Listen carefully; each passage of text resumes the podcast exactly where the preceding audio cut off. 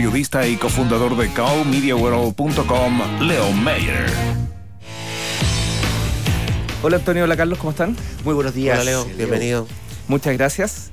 Oye, mi marraqueta no estuvo crujiendo hoy día. po. ¿Por qué? Ah, No. estoy, estoy molesto y un poco desilusionado también. Ocurre que ayer en el debate futuro, que fue trending topic mundial, digamos, una gran oportunidad, pero también una tremenda responsabilidad, eh, la promesa era hablar de ciencia, tecnología e innovación. Y fíjate que no hubo ni una pregunta y ni un atisbo de respuesta por parte de, de los presidenciables por hablar de innovación. O sea, yo no, como ciudadano normal, entender si, si se habló bien de ciencia, se debatió sobre tecnología, no, no podría opinar, pero me quedé con las ideas de eh, la protección de los datos, cómo financiamos desde el PIB el desarrollo de la ciencia en Chile, pero innovación, absolutamente nada. Mutis por el foro. Buen punto. Así que bueno, ahora, tenerlo en cuenta, digamos. tampoco es, es una obligación, pero si la promesa era hablar de los tres temas, al menos preguntemos o comentemos el tema de la innovación. Así Sí, que, estado siempre vinculado a la política pública, por ¿cierto? ¿ah? Que creo que fue una oportunidad no aprovechada. Pero bueno, vamos a lo que nos convoca hoy día, un tremendo innovador presente. Les cuento que la naturaleza viene pidiendo hace mucho tiempo una mayor preocupación por el entorno. El calentamiento global, el avance de los desechos y el consumo de los recursos, por cierto que asuman como grandes flagelos. Ante esto, el mundo del emprendimiento viene desarrollando hace ya varios años diferentes soluciones llamadas verdes, que buscan cuidar nuestro planeta. Chile ha sido reconocido en esta línea con proyectos de reciclaje y aplicaciones al respecto que han sido reconocidas a nivel continental. Y hoy, Chile, gracias a nuestro invitado, acaba de ganar un tremendo reconocimiento que es un premio Latinoamérica, Latinoamérica Verde, que de hecho está aquí acompañándonos Muy ahí los que bonito. nos ven por streaming. Este ganador está con nosotros. En InnovaRock saludamos al cofundador y CEO de Aimapu, Víctor Velastino. ¿Cómo estás, Víctor? Bien, bien. Hola, bienvenido. Hola, Bienvenido, muchas gracias por la invitación. Súper contento el día de hoy. Súper happy ahí aprovechando Claro, la oportunidad. Oye, claro. Víctor, tú eh, eres, aquí lo tengo anotado, ingeniero de automatización robótica. Sí, pero O- no terminé. Bueno, claro, no, Claro. no- no terminaste, pero ¿cómo llegamos a este...? Eh, yo estudié hace 10 años atrás, en, acá en la vueltecita, en, en el DUOC. Ingeniería en automatización y robótica, pero con mi polola aquí el, entonces nos pusimos a hacer cosas grandes y no, no pude terminar. Nos embarazamos antes de tiempo. Ah, cosas de la vida. Cosas de la vida. Y de ahí dijiste, tengo que apurarme y emprendí. Claro, ahí nos fuimos a Rancagua y montamos el- un servicio técnico que fue nuestro primer emprendimiento y nos fue bastante bien. Fue bastante bien. Pero después vino un quiebre y perdimos absolutamente todo. Ah, sí. Sí. sí. ¿Y cómo decidieron dar la vuelta y seguir? No, yo ahí perdí todo, todo, todo, todo, al punto tal que quedé, y lo digo ahora, ya lo digo un poco más, más arriba, quedé viviendo en la calle. No, son momentos muy duros. Sí, sí, fue un, fue un quiebre ¿Y- bastante. ¿Y qué significó eso para ti? O sea, ¿cómo, ¿cómo te apalancaste a partir de esa crisis personal para salir? Eh, mira, fueron, como te digo, fueron momentos súper duros, llevaba varios días sin comer, también me separé. Ah, Cuando, seis meses después de quebrar me separé, así que fueron, como digo, fueron momentos bastante duros. Y nada, pues, estaba en una plaza sentado, eh, derramando ya las últimas lágrimas. ¿Mm? y le hablé al que estuviese ahí arriba, ponle el nombre que quiera, no, Mm, no mm, entrar en discusión de eso. Y le dije que, que lo que hiciera yo en el futuro iba a causar un impacto, iba a causar un impacto positivo en lo que yo veía en ese momento, que era el medio ambiente, que era las plantas, que eran los árboles, que era el cielo azul. Y nada, pues, empecé a, a ver una, una oportunidad de mercado, vi que no hay papel reciclado en el, en el mercado, y empecé a diseñar esta máquina con la que hice ya las primeras medidas. esto que se llama Impresionante. Aimapu. Qué increíble cómo, cómo est- estos momentos de crisis significan, claro, Sí. oportunidad. ¿Qué, ¿Qué es Aimapu? ¿Cómo nace Aimapu? Bueno, Aimapu nace en ese momento. Eh, empecé en- a, a trabajar, manejaba un camión durante el día y durante la tarde empezaba a hacer las piezas de la máquina. Fui maestranza por maestranza haciendo la- las piezas y hice una máquina que tiene un largo de 12 metros y con esta estoy sacando una tonelada de papel mensual. Papel, obviamente, Papel reciclado. 100% reciclado. Y, sales tú a, a buscar este... En un principio salía yo, salía, pero ahora ya el tiempo no me da y me apoyo harto con los recicladores base, Claro. los, son- los que andan con el carrito. sí. Y también no las jugamos por el comercio justo. Ellos por, por lo general les pagan 100, 150 pesos por el kilo. Y nosotros le estamos pagando 450. Porque es lo justo, es lo que les corresponde. Claro. Mm. Oye, ¿y cómo, cómo se comercializa esa tonelada de papel que tú...? Al principio comencé vendiendo resmas, resmas de papel. Después empecé a hacerle agenda a los colegios. Todo esto a través de Chile Compra, licitaciones. No había plata para hacer página web, no había plata para redes sociales, ni ninguno de esos costos. Entonces solamente eran las 3, 4 de la mañana, siempre subiendo licitaciones a las instituciones públicas, diciéndole, mira, nosotros tenemos esta propuesta. Y les vendíamos eh, agenda a los colegios. Y ahí nació también el papel semilla, que fue la primera innovación. ¿Papel? Semilla. ¿Qué es? Es un papel que tú pones sobre la tierra y empieza a germinar. La primera versión era mix de la huerta, tenía semillas de albahaca, tomate, perejil y ají. Y eso fue lo que causó impacto. O sea, era un papel, funciona muy parecido a los porotitos con el algodón. No sé si lo hicieron en el colegio alguna vez. Sí, sí. Así funciona. Ah, claro, ya se- el papel se empieza como con el agua, con la tierrita, se empieza. Sí. Ya, perfecto. Se empieza a- se- biodegradar. a biodegradar y ya. Y después empiezan a salir la, La la semilla. ocurre, perfecto. Claro. Entonces empezamos a darle un sentido. La agenda escolar llevaban una de papel semilla, llevaban mensajes del cuidado del medio ambiente, mensajes del reciclaje y también llevaban esto instrucciones sobre el cómo cuidar tu huerta y todo el tema. ¿Y esto, cómo, cómo, cómo se abren los colegios para que esto pueda ingresar este producto? Porque está solo, digamos, no hay una corporación, una organización detrás de eso.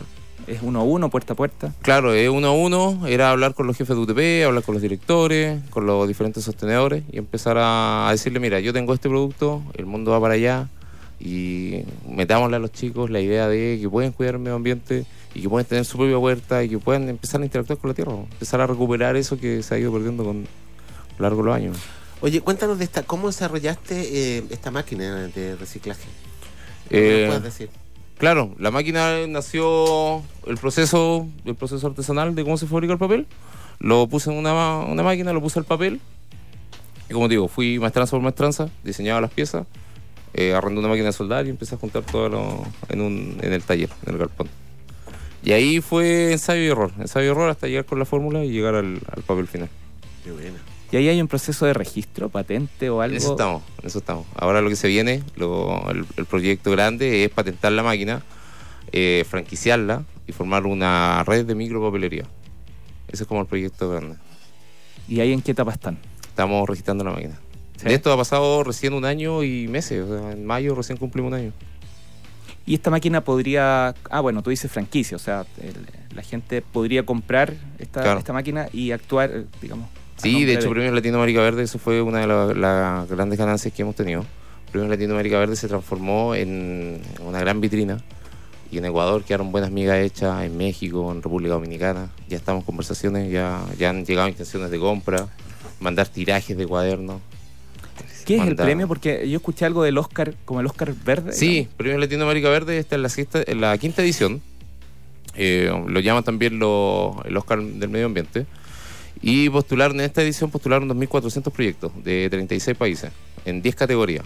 En la categoría que gané yo, que es Desarrollo Humano, ahí ganaron, eh, postularon 550 proyectos. Y nada, pues llegamos a la final. En el primero de junio nos enteramos que íbamos a la final. Y estaba en la final contra una empresa auspiciada por Coca-Cola. De la plaza a Ecuador. No, a Claro. Ecuador me dijiste. Ecuador, a Ya. Guayaquil. A Guayaquil. Y bueno, Premio Latinoamérica Verde allá es como nuestro festival de viña. Allá se transmite en vivo, eh, la gente interactúa, eh, hay una alfombra, alfombra verde, son tres días de exposición, donde los 500 mejores proyectos de Latinoamérica elegidos exponen allá. Y el tercer día está la gala, donde nos dan la, la posibilidad de, de la premiación. Y la premiación es como el Oscar, o sea, dicen los nominados son, y salimos los tres de la categoría. Salía un video donde eh, explicaba nuestra historia, donde explicaba lo que estábamos haciendo. Y después dicen, y el ganador es, y ahí es donde se forma el momento. Blanc. Víctor. Oye, Claro. ¿y, ¿y eso qué significa un premio? ¿Eh, ¿Económico? ¿Sí? No, O- no, no hay premio económico, solamente el reconocimiento. Y, y obviamente que las oportunidades que se abren al Claro, ser reconocido. Pero sé que me- mejor que no haya premio económico en todo caso. Es como el Oscar, porque el Oscar tampoco tiene premio económico. Exactamente. Oye, em, qué buen concepto este papel amigo de la tierra. ¿Dónde lo sacaste? este? ¿Se te ocurrió a ti? ¿Cómo lo fuiste desarrollando? En fin. Sí, son cosas que salen a veces de adentro. Como te digo, no, yo vi que en el mercado no había papel reciclado. ¿Y, ¿Y cómo es el mercado del no reciclado? Es una... ¿Por dónde va la mano? Eh, bueno, industrializado completo. y Sí, todo. industrializado completo, eh, las forestales, todo lo que el manejo de los bosques, la cadena de custodia. Acá en Chile igual las cosas no se hacen tan mal, Ya. se hacen bastante bien. Nos dedicamos a reforestar de la mejor manera posible. Se podría hacer mejor, estamos, estamos de acuerdo, pero de allá, de allá no sé. Claro, te lo preguntaba porque eh, de alguna forma también hay una hay un elemento distintivo en lo que haces tú. Lo que haces tú y la gente que está trabajando contigo, ¿no? Claro, claro, porque nosotros hacemos la cadena completa, desde los reciclables base hasta ya el consumidor final que empieza a entender un poco el concepto, el concepto de que no es solo un papel, sino que es un estilo de vida, por decirlo. Claro. ¿Piensas evolucionar a tener productos propios más terminados como libretas o cuadernos? Sí, sí, de hecho ahora en noviembre se viene el lanzamiento de línea de productos 2018. Son, van a ser 10 productos y vienen cuadernos en diferentes formatos, agenda. Eh, vamos a hacer el lanzamiento probablemente también con Ecuador y con República Dominicana. Y ahora, ahora ya de vuelta de las fiestas patrias, viene el, el pre-lanzamiento, que vamos a darle un carácter un poco más social. Esto ya va a salir en la página social, en la página web, va a salir ahora, donde las personas van a poder comprar un cuaderno y le va a llegar un cuaderno a un niño en la comuna del bosque. En paralelo, En un, Un claro, cuaderno que en el tú, colegio le- Salvador Allende, que es el colegio emblemático de allá. Un colegio en riesgo social. Víctor, y esto se va a comercializar por el sitio web. Que dicho Sí. sea de paso, esto es Sí, sí, sí. www. Aymapu.cl. que es con Y. ¿Qué Griega, significa? sí. Mapu es tierra y hay es la exclamación de dolor. Yo busqué la palabra papel en Mapudungun y no existe. No, nunca hicieron papel. Hmm. Pero le dimos ese concepto, el concepto de una exclamación de la tierra porque la, la cuidemos, porque la salvemos. ¿Tú, tú sientes que este mensaje, que bueno, que es cada día más masivo, el cuidado del medio ambiente, tú que trabajas, bueno, fundamentalmente con, con escolares y todo lo demás, ¿tú sientes que llega, digamos, de la manera que se está haciendo hoy día o hay que acompañar el mensaje con, por ejemplo, no sé, el papel reciclado, el, Sí, el sí, papel sí, sí. en la tierra? Sí, lo, ¿Cuál ha sido tu experiencia? Lo hablé harto en Ecuador. eh, creo que las personas empezaron primero separando sus residuos. Esto fue hace unos años atrás cuando empezaron a aparecer los, los contenedores de colores. Pero ahora ya hemos evolucionado y ya de la basura, de los residuos, ya estamos haciendo productos de calidad, productos estándar. Yo creo que para allá va la cosa. No solamente educar ambientalmente a la gente, sino que también tener la posibilidad de adquirir productos de calidad. Como por ejemplo los vasos que hace Green Glass o los lentes Claro, que hace sí, Carbón, eso que a son productos sí, de, sí. de primer nivel, de primera categoría. Entonces, para allá, para allá va. Creo que hay que acompañar la educación ambiental con cosas de estándar, que como siempre lo he dicho, que reciclar sea cool, que reciclar sea... Claro, es que ahí hay un, ahí se, me parece que cuantitativa y cualitativamente se avanza justamente en la protección del medio ambiente, el desarrollar productos eh, luego de la reflexión, ¿no? Claro, claro, Un poco el estándar que le llamas claro. tú. Y ahí es donde empezamos a jugar los, los emprendedores y, Claro, los, claro. y los innovadores. Ahí hay una oportunidad tremenda. Eso, y, y siguiéndola como una forma de concretarla, ¿han, han visto algún tipo de marketplace que les permita a ustedes eh, posicionar, vender sus productos? Sí, sí, de hecho ahora estamos viendo con varias plataformas, estamos ahí en negociaciones y es probable que, que sí, en noviembre vamos a tener ya la, la sorpresa y vamos a decir quiénes son nuestros distribuidores oficiales. Muy bien. ¿Se viene algún proceso de internacionalización o todavía estamos lejos de eso? Eh, no, sabéis que el premio Latinoamérica Verde fue la catapulta y, y no, pues hay que apurar todos los procesos. Yo pensaba de acá a cinco años, antes de esto era de aquí a cinco años empezar a, a mirar hacia afuera. Era como eso, antes de los premios. Pero ahora no, pues ahora como te digo, ya han llegado intenciones de compra de República Dominicana, de Ecuador. Entonces hay que apurarla, hay que apurarla sobre la marcha, así que ahí estamos hablando con, con, con ahí con ProChile o con Corfo, que no. Víctor Velastino. CEO de aimapu.cl, tienes 15 Oye, buen choro segundos. Sí. Tienes 15 segundos para desarrollar un, un pitch. Eh, no, mira, invitar a la gente, invitar a la gente que cuidemos el, el planeta, a que seamos consecuentes. En estas fiestas patrias tratemos por favor de usar el menos plástico posible. Eh, traten de no usar bombillas. Oye, las bombillas son súper tóxicas. Son súper tóxicas. Así que eso, tratemos de ser consecuentes, tratemos de buscar en las vitrinas eh, los productos que sean ecoamigables. Tratemos de, de cuidar esto porque al final el planeta es uno solo y los seres humanos lo estamos compartiendo. Y desde Mapu invitamos también a todos los emprendedores a que el próximo año, porque todo esto los colombianos arrasaron, entre los 500 proyectos metieron 90 y se quedaron de las 10 categorías, se quedaron con 3. Así que estamos haciendo una pachotada, una, una campaña. Y el próximo año queremos, estamos invitando a todos los emprendedores a que postulen, a que le den una vuelta, a que le sumen una pata verde a su emprendimiento. Y el próximo año vayamos en masa a Guayaquil. La campaña se llama Una categoría, una final, un chileno. ¿Eso está en redes sociales? Sí, lo estamos lanzando en redes sociales. Deberíamos Ya- invitarlos de nuevo entonces para que nos vengan a contar de eso.